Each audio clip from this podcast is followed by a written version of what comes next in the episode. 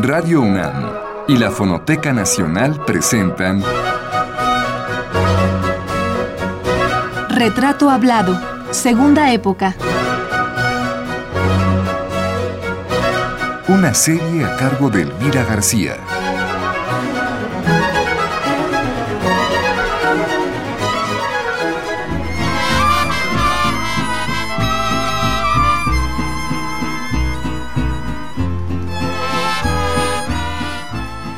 Manuel Esperón, cuarta parte. Quisiera ser la golondrina que al amanecer a tu ventana llega para ver a través del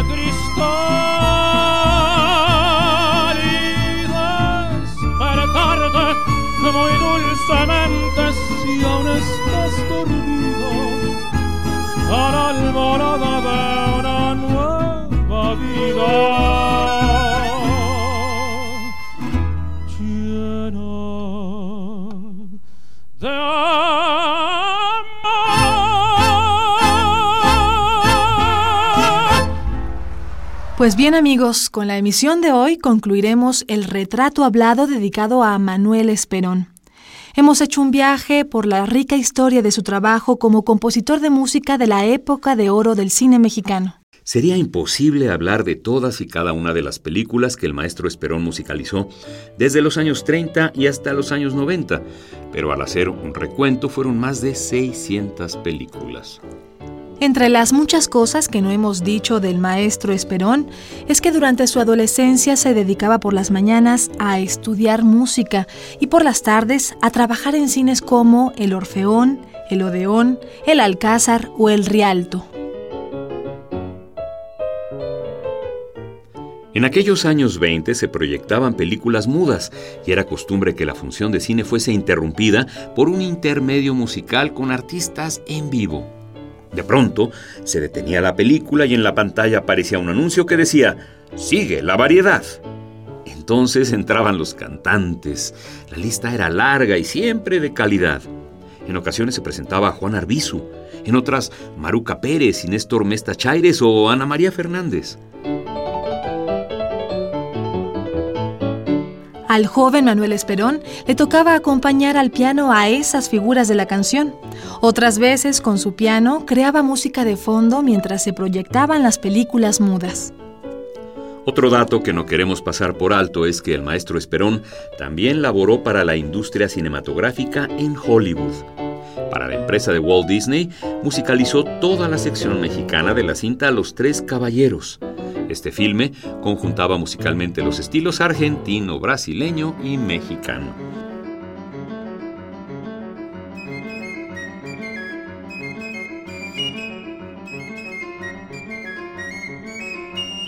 La pasión de don Manuel por la composición y los arreglos musicales le abrió espacio a otra pasión importante en su vida, los viajes.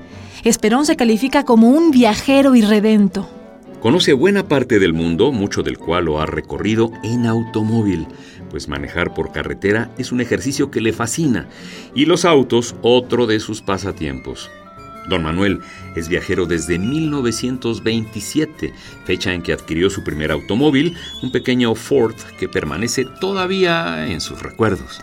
Escuchar música de jazz interpretada por las grandes orquestas del mundo es una más de sus aficiones. También se dedica a revisar la música que él mismo creó, a componer otras obras y a recopilar toda su producción con la idea de realizar uno de sus grandes sueños, que sus piezas más importantes, las que hicieron historia, se toquen con orquesta en el Palacio de las Bellas Artes. Homenaje que sería viable que las autoridades culturales de nuestro país realizaran pronto para que don Manuel esté presente y podamos disfrutarlo ahora que lo tenemos entre nosotros. Pero mientras este reconocimiento llega, volvamos a charlar con el maestro, quien, instalado en la zona sepia de sus recuerdos, nos platica de aquella época en que musicalizaba dos y hasta tres películas a la vez, lo que requería de mucha disciplina en el proceso creativo.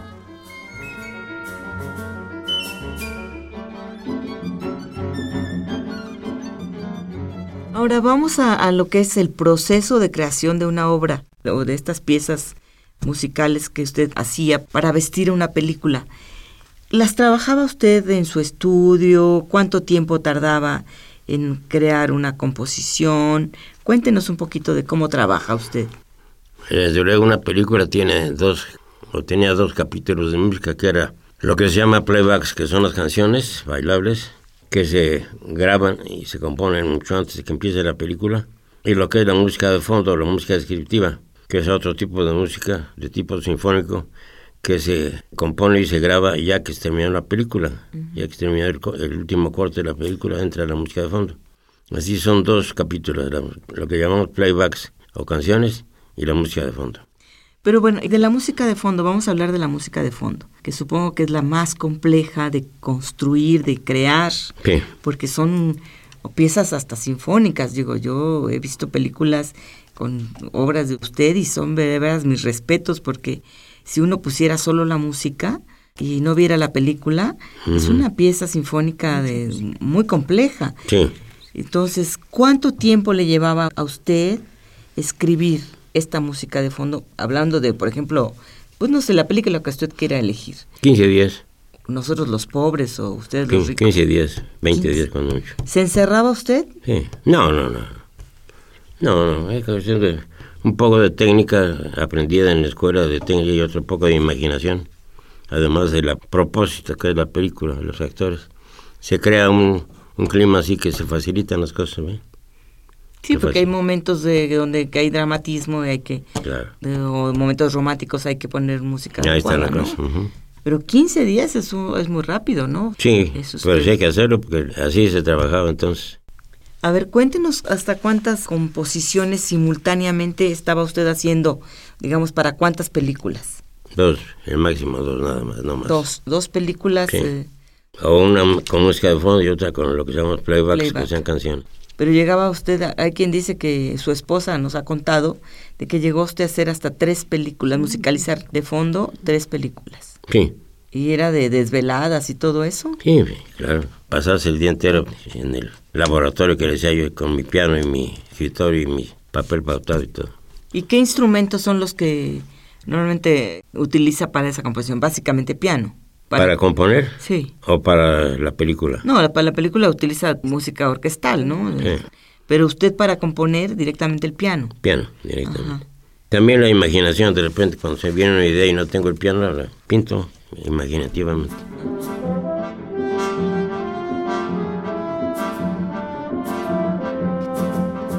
El cine que consagró a Manuel Esperón, a Ismael Rodríguez y a Pedro Infante dejó de hacerse al comenzar a cambiar el país y nuestra ciudad capital. A la par, la muerte accidental de Pedro Infante cerró la posibilidad de continuar explotando los personajes que el ídolo caracterizaba.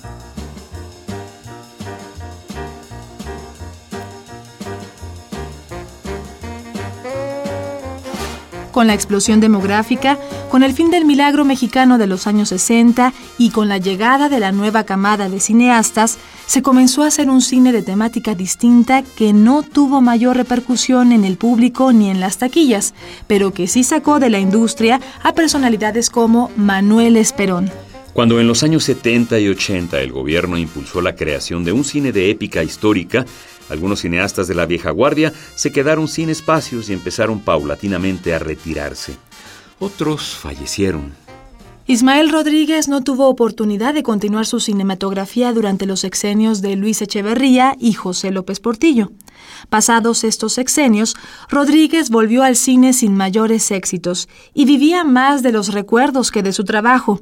En agosto del 2004, el director de cine murió. Su hijo Ismael Rodríguez Jr. describió a su papá de la siguiente manera. Mi padre tenía un humor negro, pero también le gustaba leer y crear historias. Se pasaba horas en su biblioteca o salía a caminar por las calles descubriendo personajes con los que la gente se identificara. Ese fue el don que mi padre pudo explotar. Fue un director que supo llegarle al pueblo por medio de sus películas porque tenía personajes muy sólidos. Él creía que al tener personajes fuertes, interesantes, creíbles, y al aderezarlos con conflictos, solitos ellos escribirían la historia. Y eso fue lo que ocurrió. El caso de Pedro Infante fue sorprendente. Mi papá logró que él fuera un ídolo porque le escribió los trajes a la medida. Investigaba hasta plasmar una historia de vida con la cual la gente se identificaba, como también lo hizo con Jorge Negrete.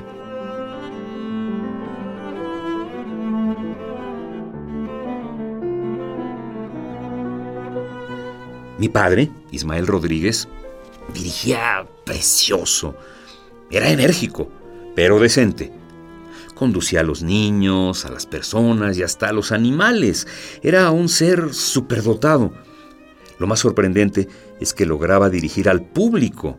Les marcaba en dónde tenían que reír y en dónde llorar y lo conseguía. A mi papá le faltó ver la industria cinematográfica restablecida, comprobar que no estaba en manos de los extranjeros. Él siempre decía que el cine mexicano se levantaría cuando existiera la continuidad que fue rota en el momento en que el gobierno metió su cuchara y pensó en el dinero, intoxicando al público de violencia, haciendo a un lado las historias familiares.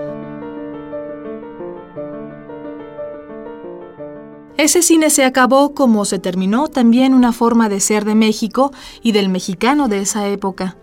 Pero quedaron entre nosotros creadores como Manuel Esperón, quien ha legado al país una parte de su trabajo como compositor. A sus 95 años de edad, Esperón sigue cercano a la música, la que compone y la que le gusta escuchar. Dice que oye de todo, pero que tiene sus preferidos entre los que se encuentran Gonzalo Curiel, y Luis Alcaraz.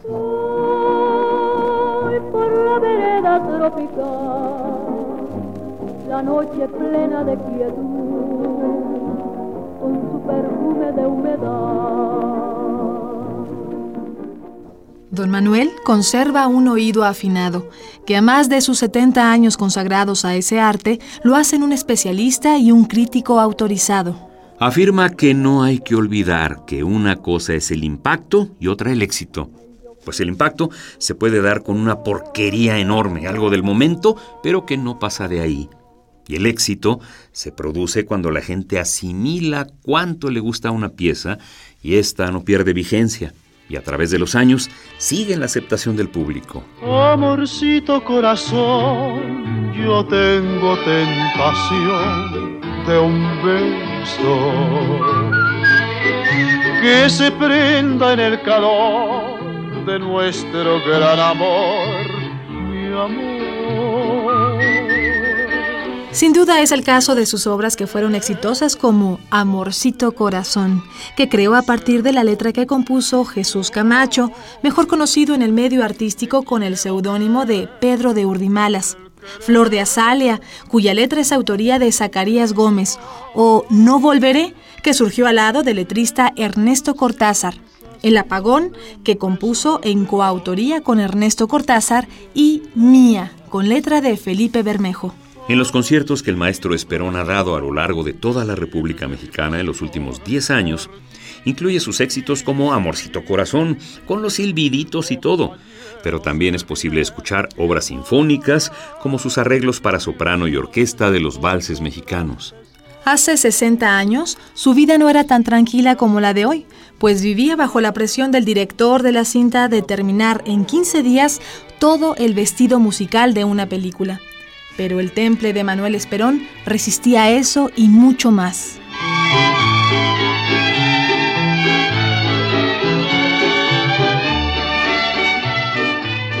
para hacer la música de fondo, es decir, esta música que viste a la película, primero tenía que usted ver la película ya terminada, desde luego, Naturalmente, si no, no hay, no hay material. ¿Y el director, qué tanto el director de una película influía en usted? para Le decía, yo quiero que vayas por aquí. Más o menos, sí, daba sus ideas, pero sin meterse a la realización de la música. Por lo menos conmigo nunca se metieron y siempre les atiné con lo que necesitaban. No estoy echándomelo de, de lado, ¿eh? pero así fue la cosa. No, bueno, pues qué bueno que había ese respeto y esa posibilidad de trabajar en libertad, ¿no? Naturalmente, sí. ¿Con quién fue con quien hizo mejor mancuerna? O sea, ¿quién fue el director que mejor... Todos. Que mejor le entendió o le, lo respetó? Todos. Ismael Rodríguez, este, Fernando de Fuentes, todos. Con todos me entendí perfecto. Nunca tuve un rechazo de música, nunca, jamás, no. ¿Y a usted se lo subió alguna vez la fama? ¿Se volvió usted vanidoso? No, digo, lo que yo hacía No era como para llenarse de fama, no, era un trabajo, pues sí, importante, pero no famoso de salir a, que me clamen y avienten flores. No, no. Si acaso una que otra canción como eh, Amorcito Corazón o La Mujer del Puerto, aquí valieron la pena de, de ser muy aprobados por el público, así. Que hasta hoy se canta Amorcito Corazón en todos lados, ¿no? Sí, ya quedó para siempre. Esto que usted acaba de decir es muy cierto. El músico, como el guionista en el cine, no siempre ocupan los primeros lugares a pesar de que tanto el guion como la música son determinantes en las películas. Y es algo que la gente a veces no ve, el pues así es, así ha sido siempre, así ha sido siempre. No hay manera de cambiarlo, o sea, sí, siempre ha sido así. y sigue siendo. Son como oficios un poco ocultos, un poco llevados de lado, en, ¿verdad? En una película. Así fue. Sobre todo el musicalizador de música de fondo siempre está muy a la oscura. Ahora, cuando ese musicador de fondo hizo las canciones para la película, y las canciones de la película pegaron, lo que se llama pegar, y fueron hechas por el músico de fondo, pues entonces sí es un exitazo del músico de fondo. Pero quizá la canción de Pegue, que se llama la canción de Pegue.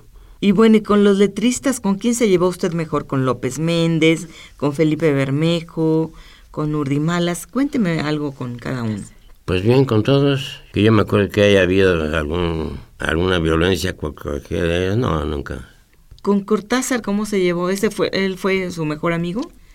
Esperón y Cortázar, sí, Ernesto Cortázar.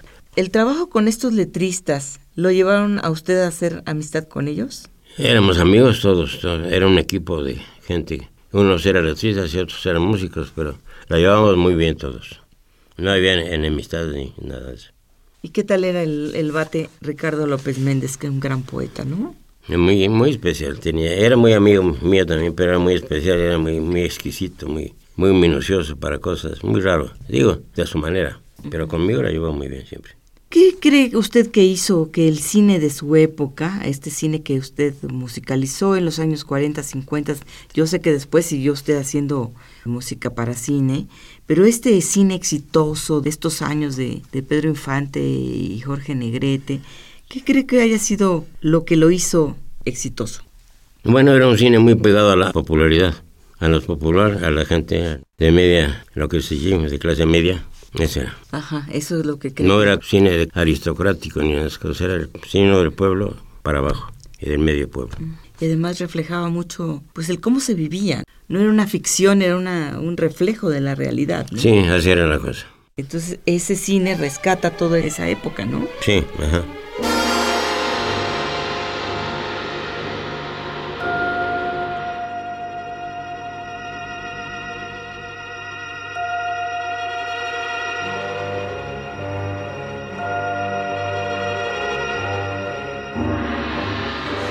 Ahora mencionemos algunos de los premios que Manuel Esperón ha recibido a lo largo de su vida.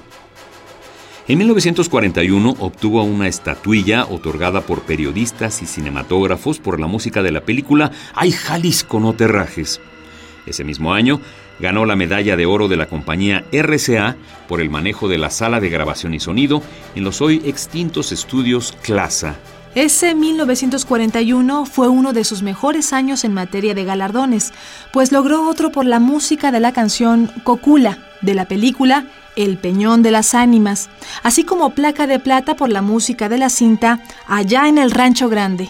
En 1945 ganó el Ariel por la música del filme Canta Claro. En 1953 le dieron otro Ariel por la musicalización de Cuando me vaya, basada en la vida de la compositora María Grieber. En 1958 logró la medalla de oro Gonzalo Curiel por sus 25 años consecutivos en la composición de playbacks para cine, así como la medalla de oro Mario Talavera por sus 25 años de composición de música para películas.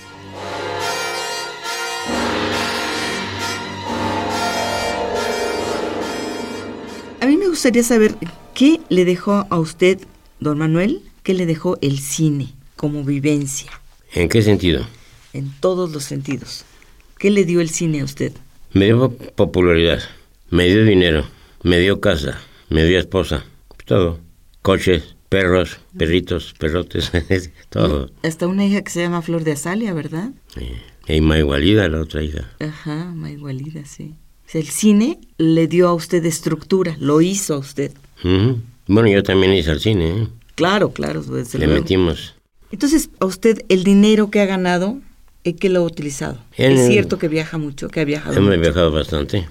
Tenemos un par de casas, una grande, una chiquita. Vivimos muy bien, ayudamos a la gente que se nos acerca. Ayudamos hasta cierto punto, no vamos a mantener gente que no.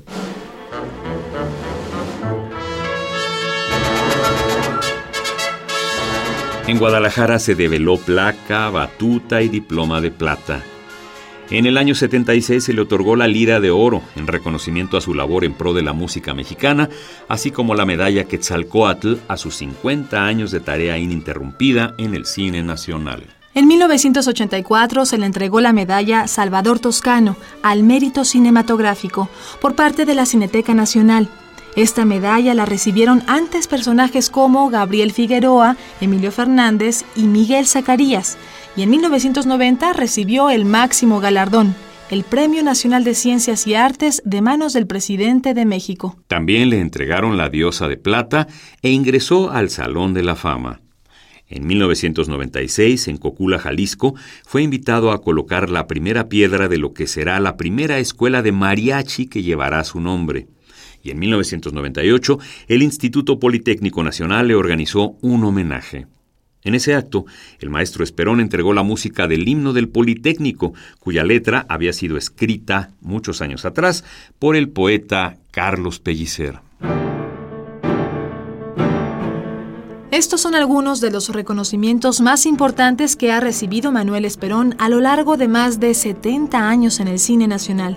Hoy día, el maestro Esperón pasa sus días revisando papeles, desempolvando recuerdos, fotografías, partituras, notas que encuentra por aquí y por allá en el estudio de su casa de Cuernavaca, una quinta que lleva el nombre de Amorcito Corazón.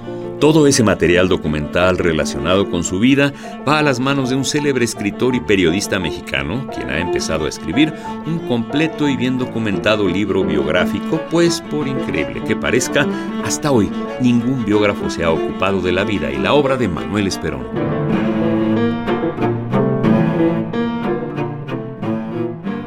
Finalmente, cuando voltea a ver a usted su vida, ¿qué dice, qué piensa? ¿Le quedó algún pendiente por hacer? ¿Tiene tareas por ahí por realizar? No, yo creo que lo que me propuse lo hice y lo logré bastante bien y ya. Con eso está muy bien. ¿Se siente satisfecho? No me quedé, ay, si hubiera hecho, si hubiera... No, no, no, no. Lo que se me ocurrió lo hice, sirvió, pegó, me produjo beneficios y ya. Sencillamente. Si no hubiese sido compositor, ¿qué otra profesión hubiese elegido? Ingeniero. ¿No que no quería? Hubiera quedado, pero siempre quedó en segundo lugar, porque podría haber tomar la carrera de ingeniero y dejar la música pendiente, pero no. Porque tuve ingeniero, mi padre y mi hermano fueron ingenieros los dos. Y yo, pues, yo salí cilindrero, como decían. Mire, pues, un ingeniero, otro ingeniero y un cilindrero.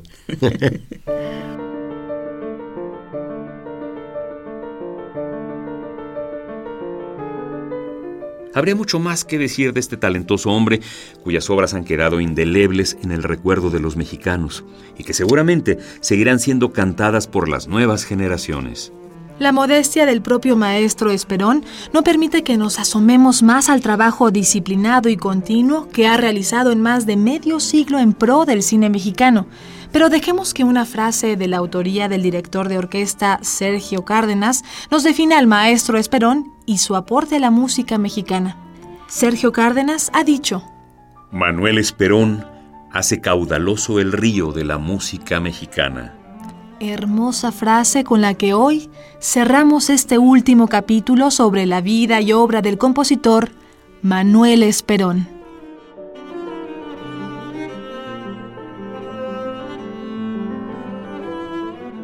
¿Y se quedó con ganas de ser música de concierto, de usted mismo ser músico, interpretar en Bellas Artes? Bueno, siempre hay esperanzas de algo, siempre hay, hay necesidad o hay ganas de hacer algo, pero creo que lo que yo he hecho ha estado bien, se ha interpretado bastante y no, no me quejo. Y además están haciendo, según nos decía doña Beatriz, están haciendo un, concierto, preparando conciertos sinfónicos, ¿no? Así es. De la música que usted escribió, la música popular mexicana. Claro. Y además es usted música de concierto, porque incluso está en su discografía, en que usted hizo valses y todo eso. Bueno, lo último que yo quisiera preguntarle, ¿cómo quiere que la gente lo recuerde? ¿Cómo soy? Ni más ni menos. No soy un genio, no soy un ignorante. Soy una buena persona y soy guapa porque ese es mi remedio. Nada más. Si tuviera que escribir hoy su epitafio, ¿qué le pondría? No, no, no, no. No me hable usted de eso del epitafio, es que ya se murió y no, no. Olvídese del epitafio, ese no. No hay sin epitafio, ¿eh? No hay. No hay epitafio. No hay epitafio. En blanco. Habrá, hay pitorreos, pero epitafio no.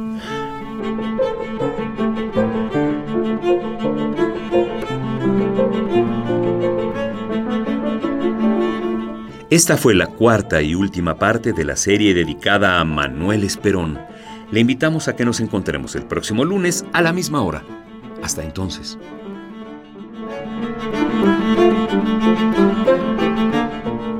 Participamos en este programa en la grabación José Manuel Luna, en el montaje Miguel Ángel Mendoza, en la producción Liliana Reyes e Isela Villela, en las voces María Sandoval y Juan Stack.